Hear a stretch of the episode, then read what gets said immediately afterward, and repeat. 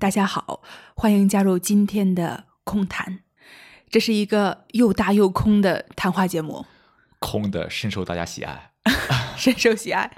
好，嗯，我是 Joyce，我是 Cico。好，咱们今天的话题呢是偏见。嗯哼，偏见没错，每个人都在饱受着别人的偏见所带来的这种所谓的痛苦啊、烦恼之类的。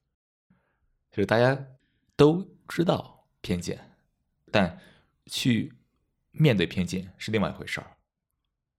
如何在面对别人的偏见的时候没有反应，保持平静，也是我们需要去追求或者说要去获得的一种状态。这个世界偏见无处不在，那我们应该在这样一个充满偏见的世界上如何生存呢？好，那咱们今天呢，就来聊聊这个偏见。好，咱们要从哪儿开始聊起呢？那咱们就先看一下什么是偏见。其实每个人都有偏见，我们在生活中的很多时刻，我们做了很多很多的判断，这些判断。也为我们的偏见埋下了伏笔。看这两个字啊，偏见，偏就是不正的意思，见就是观察，那偏见就是不正的观察，斜着看，那必然会对世界的这种认识产生扭曲。偏就是不正，不正则歪。你说的这个正，不正则偏。对。那在我们现实的这个生活当中，有正这种状态存在吗？这个正啊，需要大家每个人去感受。如果要我从文字上来去描述它的话，那它可能跟不做判断非常的相似。当一旦你有观点，你发表一种言论的时候，那必然会有这种产生偏见的倾向。正见意味着是去观察我们的万事万物，观察不带判断，也不带任何的阐释、演绎，那就叫正。比如说，我们面对一个事物，如果我们去做了判断了，那它很有可能就是一个偏见。很容易导致偏见。这里我并不是说跟大家说你不要做判断，但大家需要去观察，当我们做判断的时候，很容易产生导致偏见。所以，从神经元角度讲，一旦你有一个神经回路形成，那就是偏见。那按你的说法，我但凡有一个想法，有一个思维回路，那都是偏见。有可能是。那人是不可能没有想法的。所以，我们很可能都有偏见。就是说，我们有偏见，这个是避免不了的。对。但是，怎么去觉察这些偏见是比较重要的，是吧？没错。这里啊，咱们不是说你活要活着一种没有偏见的生活状态，嗯，这个我咱达不到，每个人也达不到，因为你一旦去做出这种观察判断，必然会有某些程度上带有某些偏见，嗯，但问题问题不在于我们如何去避免偏见，而是我们要去觉察到这些偏见。当我们意识到我们的偏见之后。那你的生活是另外一番景象。那如果我们假想哈，有这么一个人，他完全觉察了他生活当中所有的偏见，那他的生活会是什么样子呢？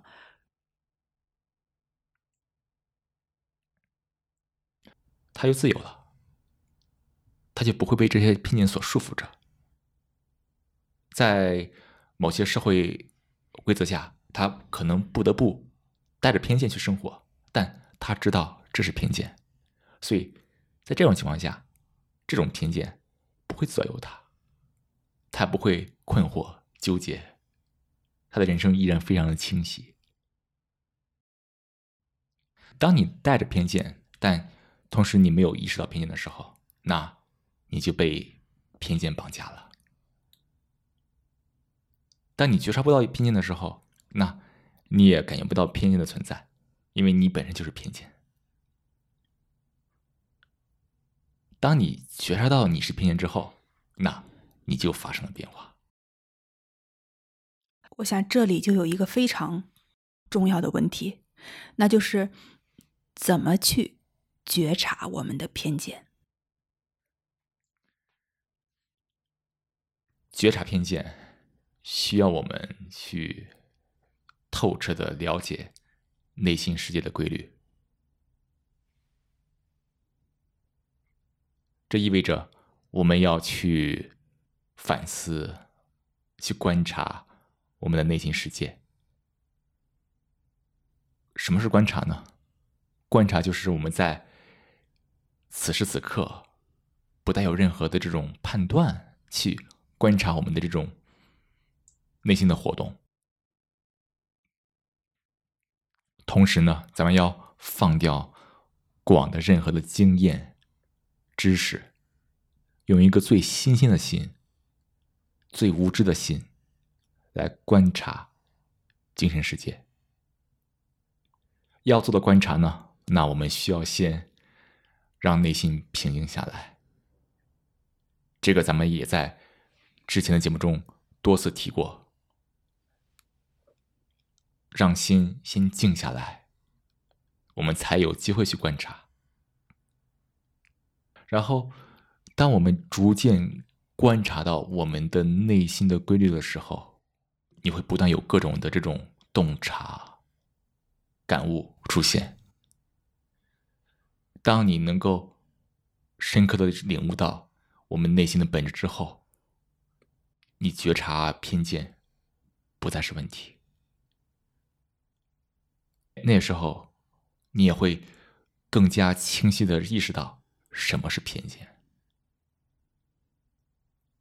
你经常说到观察内心，嗯，但这个词呢，还是有点抽象。我可以再举一个更为具体的例子，但大家要小心啊！就是当我举例子的时候，那我可能为这个事情注入了新的偏见。扭曲了这种对我们内心的观察，所以大家不要把我的话太当回事儿。当我们在正念冥想的时候，哈，比如说你刚开始的时候，你会有跟情想法交互的这种情况出现，被想法带跑，然后产生情绪。但是很快你回到了呼吸上来，想法你也不再交互了，情绪。很快就消失了。在你刚开始冥想之前，你要想要的是东西，可能在你冥想之后，你就没有感觉了。你要意识到，你的内心的状态变化的非常快，他不断欺骗别人，也欺骗你自己。这就是一种观察。再举个例子啊，稍等哈。我们的内心在不断的欺骗着别人，也在欺骗着我们自己。嗯哼，因为这东西是在于，这是我们这些内心的本质，它的很多这种状态是被各种环境因素和你的情绪想法所左右着。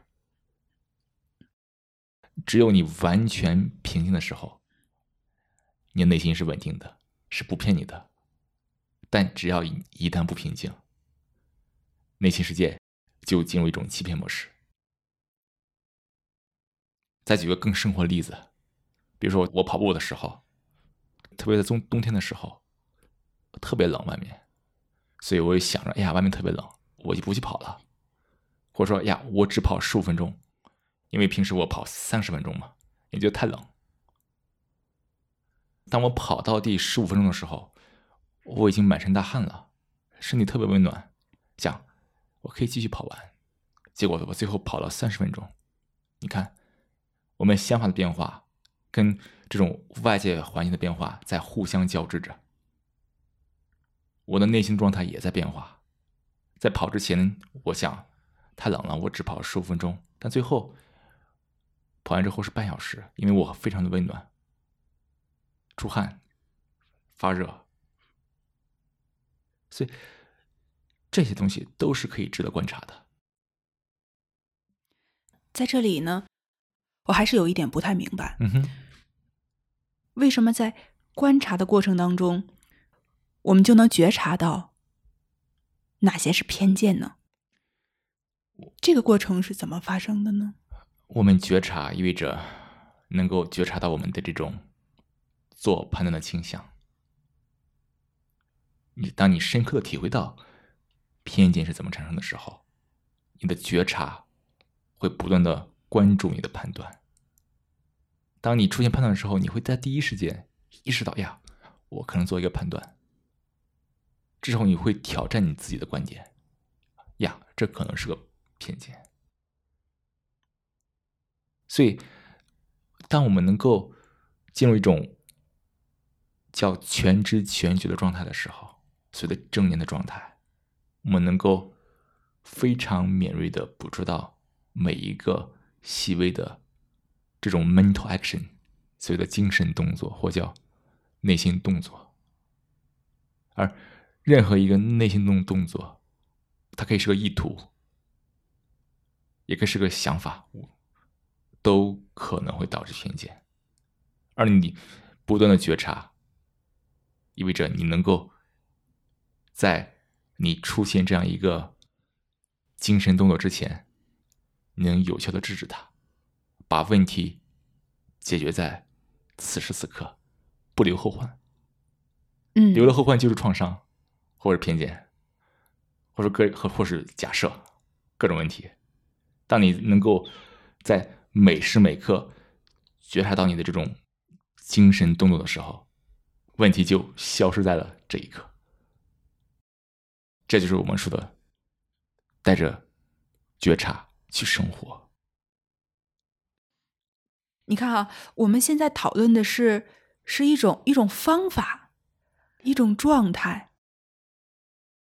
我们怎么通过观察内心，然后在源头上来消除偏见？嗯哼，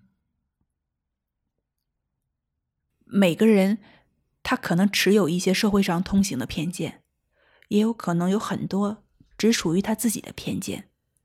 那这个只能是每个人自己去觉察它。还有很多我们非常多细微的偏见。大家都有，所以大家都觉察不到，因为叫共享偏见。大家都都偏向一个方向的时候，大家都意识不到那是偏见。这些是咱们要去留意观察的，所谓的叫叫做底层偏见。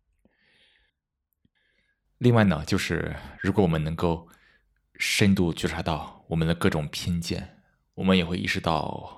我们的周围的影响也是充满各种偏见。换句话说，我们是被各种偏见影响着。我们会意识到媒体上、书本上各种偏见，各种底层的看不见的偏见在影响着我们。这种觉察给我们的人生带来一种。非常透彻的感觉，因为你意识到每一个潜在的细微的精神动作都可能导致偏见，而偏见很多时候非常容易传播，影响别人，影响自己。所以，要想我们能够从这种反应中、影响中走出来，那意味着我们需要去深度觉察这些影响，这些影响背后的偏见，意识到偏见来自于书本、知识、新闻、别人的言论、观点，可以这么说，你任何接触到的一个观点，可能都有偏见，包括我现在说的话。你去观察，去觉察。当你能够凭借内心的规律辨认出那是偏见，那你的生活状态就发生了变化，而这个偏见也不再影响你。那你看啊，嗯，说到偏见，嗯，刚才我们说到了怎么去觉察和消除偏见了。可能有人会想问这样一个问题，嗯哼，比如说，当一个人他自己觉察和消除了很多偏见了，但是周围的人还持有那些偏见，那这个时候他该怎么去应对呢？首先，他的确是个想法，对我也意识到了，这是在想，其实事情还没有发生。嗯，第二。你自己没有偏见，足以。你在乎别人有没有偏见，是你对别人有偏见的一种反应。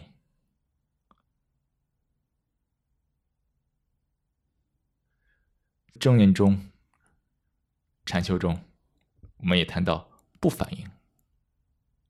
别人爱怎么着怎么着，你不应该有任何的反应，保持平静。否则，别人的任何偏见都会立刻激怒你，打破你的平静。所以，这是我们需要去所有的修炼啊，需要去继续加强训练的地方，要让我们逐渐对语言啊，对别人的这种行为产生不反应、脱敏。如果不脱敏，那我们就会被。别人的偏见所把持着，那它本身也是个偏见，对不对？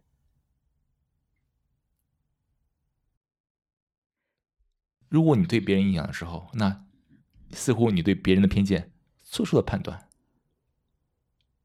那它必然会导致你的新的偏见生形成，所以你还在偏见中，所以一定要不反应，同时。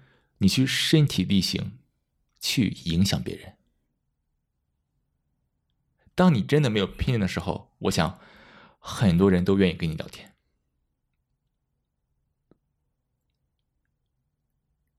你的这种正的感觉，能够影响很多很多人。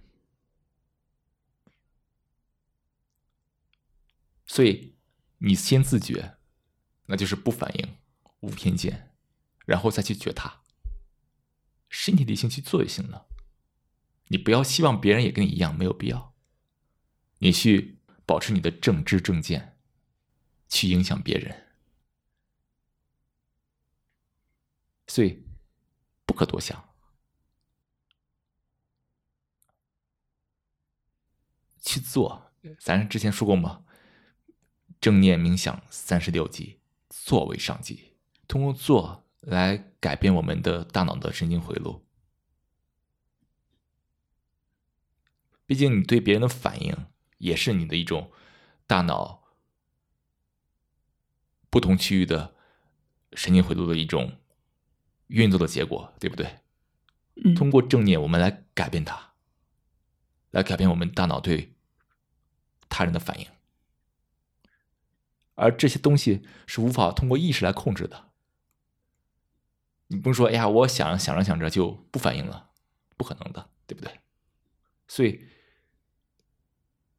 功夫修行在个人，大家都需要去花时间、花精力放在内心世界的观察上。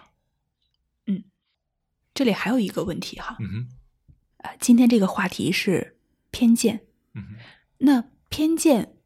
和和正念，他们之间又是什么样的关系呢？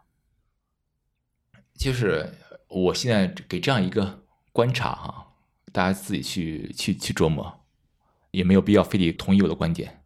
就是说，我们正念程度的这种深浅，实际上就是你能够意识到你有多少偏见，因为所谓的这种正念的程度，意味着就是我们能够走多深，去观察我们多深的内心的偏见。你观察的越越深，那你能挖掘的偏见越多。所以，当你足够正念的时候，我想你的生活中的偏见也非常的少，你的生活变得非常的从容平静。你会对这个整个的这个世界多了一份爱，多了一份同理心，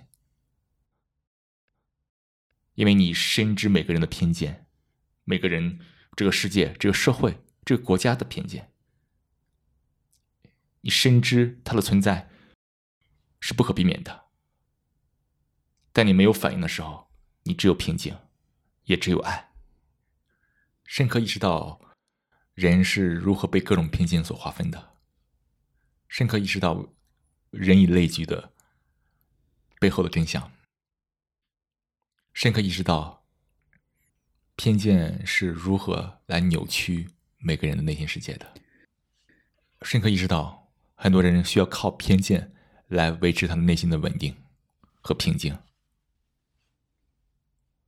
所以，当我们能够深刻的意识到这些偏见的时候，那我们就不纠结它了，我们也不去跟他争论了。如果你愿意去感化他，那。就用你的行动、政治政见去影响他。每个人都在避免痛苦，所以有时候很多人会用各种偏见来构置一个他的一个小宇宙，从中获得一些优越感，是吗？平静也罢，稳定也罢，至少活着不那么糟心。还有各种社团。各种的这种社区啊，我们叫做 community，实际上也都是被各种偏见，大家共同的偏见在一起，相互支撑。当然，如果大家去正念，能够领悟这个世界规律之后，领悟这个内心世界的规律之后，那我们也有一个新的社区，但这个社区。是个没有范围、没有界限的社区，没有国界，没有国界，没有文化语言的这种隔阂。而这个社区的名字呢，就是人，人类。所以，这是我们觉察拼见之后，我们能有的一种状态。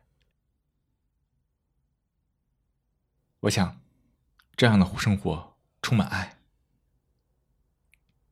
也充满着深度的平静和快乐，不是吗？因为这些问题不再激怒你，不再惹烦你，因为你知道世界就这样运转的。因为我们内心的混乱导致了外部世界的混乱，这种理解改变了我们的人生方向，改变了我们的世界观。和价值观，我想你的人生方向也会倍加清晰，你的人生决定也会倍加的明智。所以，如果大家想要去过一种没有被偏见打扰的生活，那我想禅修也罢，正念也罢。是我们一种生活方式。正念冥想并没有所谓的固定的形态，当然，呼吸冥想是一种咱们常用的去平静内心的方法，但每个人都有自己的路径。就像克里希那穆提所说嘛：“真理是无路之国嘛。”听你刚才的描述啊，给我一种感觉，就这个偏见呢，它只是一个症状，嗯哼，是我们内心呃，就是有点困惑、迷惑时候的一个症状。但这个时候呢，你要从源头上开始消解。嗯哼，当你培养出了很强的正念之后，嗯这个偏见消失了，包括其他的症状也消失了，嗯，比如说执着，比如说那种贪婪，等等等等，那种厌恶、逃避，可能也都随之而消失了。对，如果大家能够去深入观察，你会发现，你很多的这种欲望，也是你过去很多偏见的一种累积和堆积。这是因为你我们没有去留心的生活，没有觉察到我们这些偏见的产生，我们累积了很多很多的偏见，每个人的这种互相影响，让这些偏见根深蒂固，然后它产生一些非常底层的一种欲望和需求。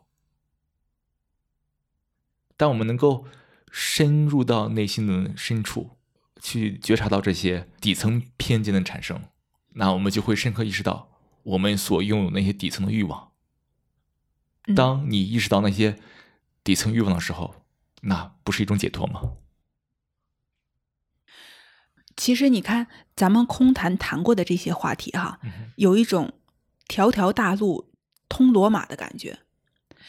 你看，我们谈过这么多话题，谈欲望，谈执着，谈影响，谈互联网的交互，谈偏见。